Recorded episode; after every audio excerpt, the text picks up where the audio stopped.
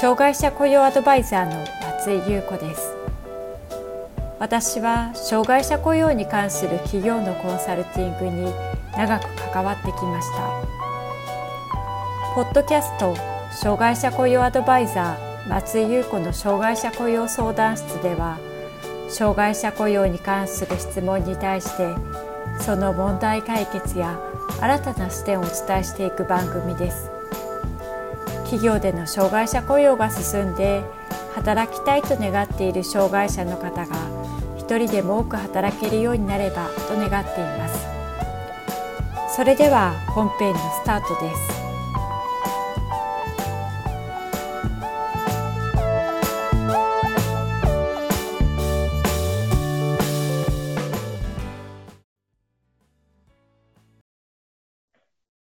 障害者雇用 .com の松井です。障害者雇用が進まない理由として挙げられるのは、障害者雇用の方法がわからないからというものです。しかし最近では、障害者雇用の進め方は、ウェブでもたくさんの情報収集ができますし、行政などの研修や支援もかなり整ってきています。情報が足りないということはほとんどないと感じています。一方で、それでも進まないという組織もあります。どんなに良い道具や方法があっても、それを使えるスキルや能力がなければ、残念ながら活用することはできません。どのようなスキルを身につけていると、障害者雇用が進めやすくなるのかについて考えていきたいと思います。障害者雇用を進める人材が持っておくべきスキルとして5つの点を挙げたいと思います。まず一つは、社内を把握する力。二つ目は、障害者雇用を推進する企画力。三つ目が、障害者雇用に関する情報を社内に適切に伝えていく発信力。四つ目が、周囲に協力してもらえるように巻き込む力。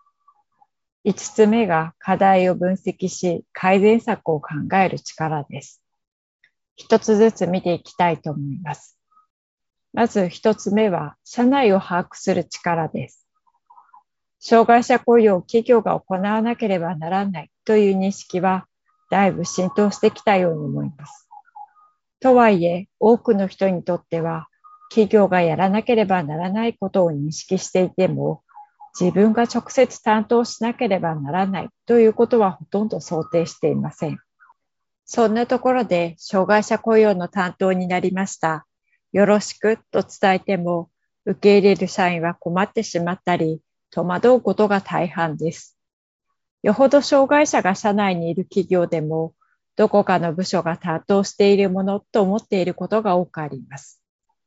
ですから、障害者雇用が社内でどのように認識されているのか、理解されているのかを考えながら、障害者雇用の導入を考えていく必要があります。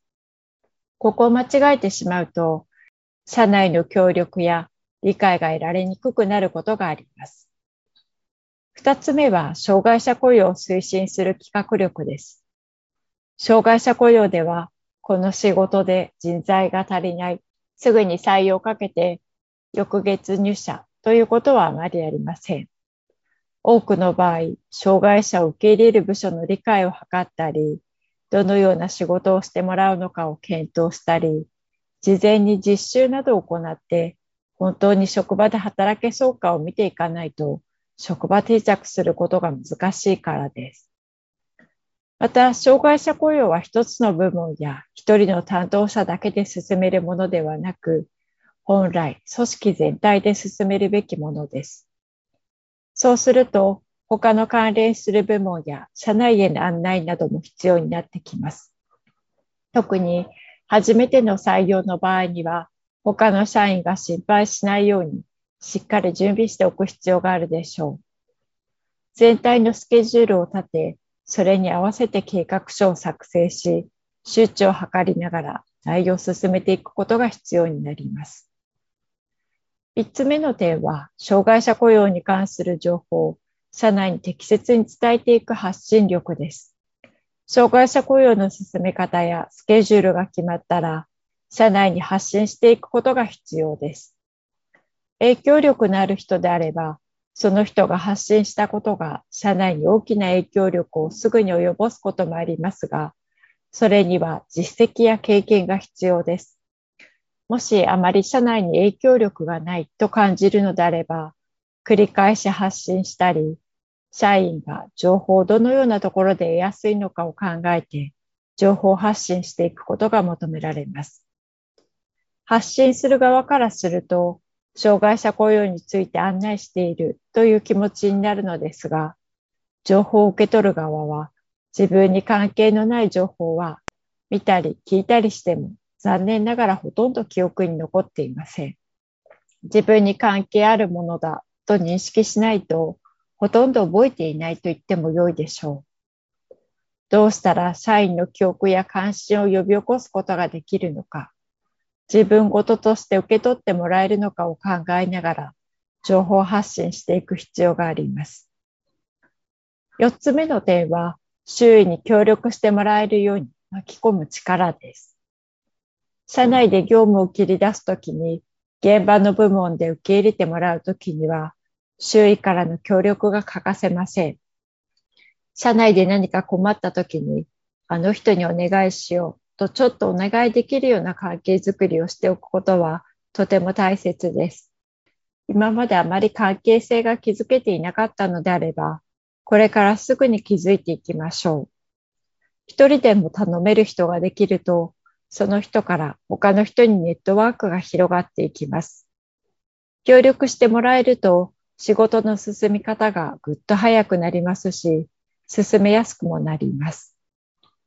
五つ目の点は、課題を分析し、改善策を考える力です。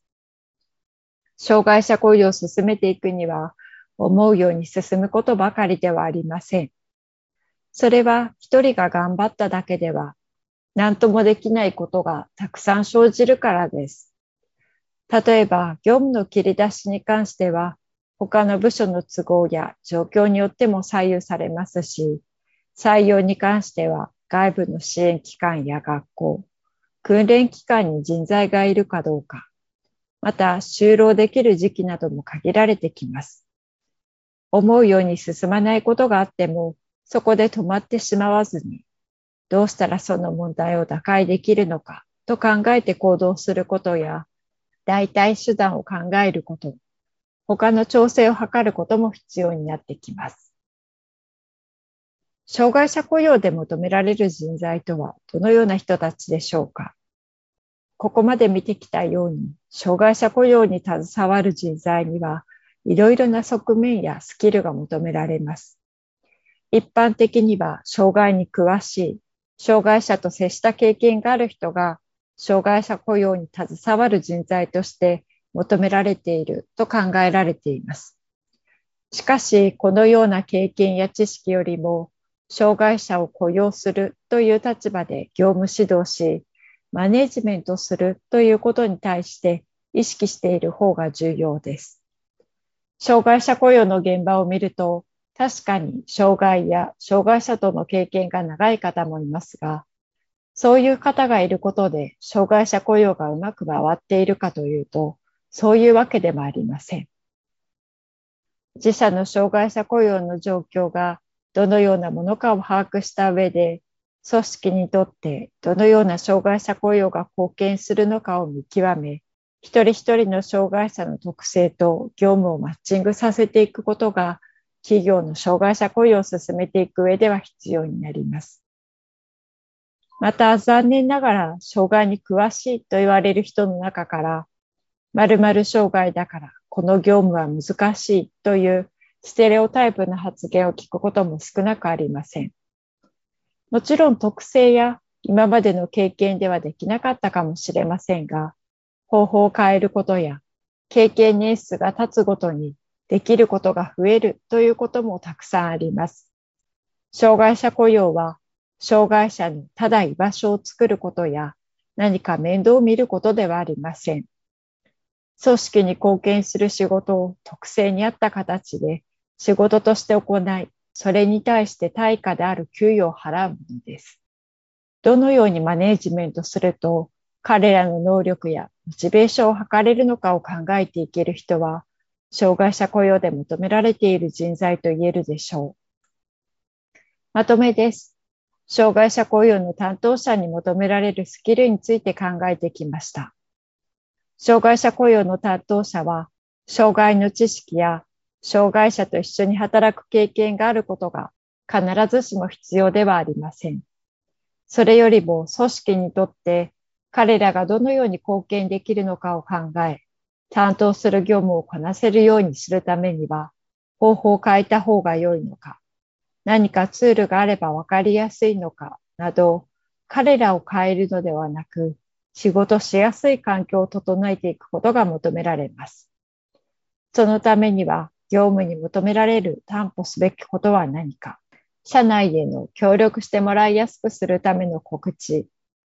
社内の社員や障害者社員の気持ちや状況を汲み取ってそれに対応する力などが必要です。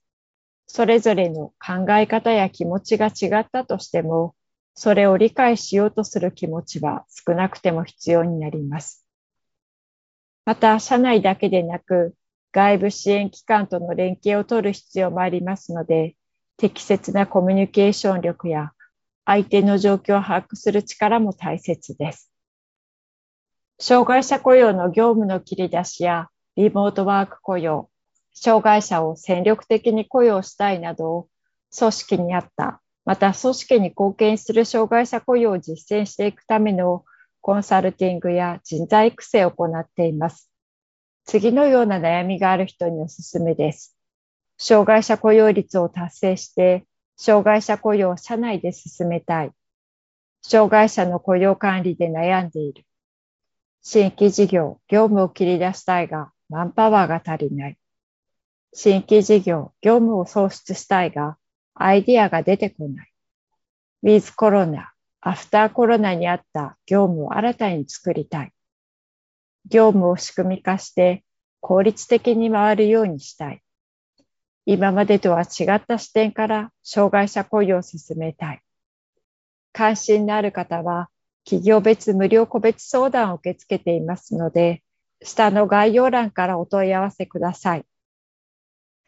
定期的に企業の障害者雇用に役立つイルマガを配信しています。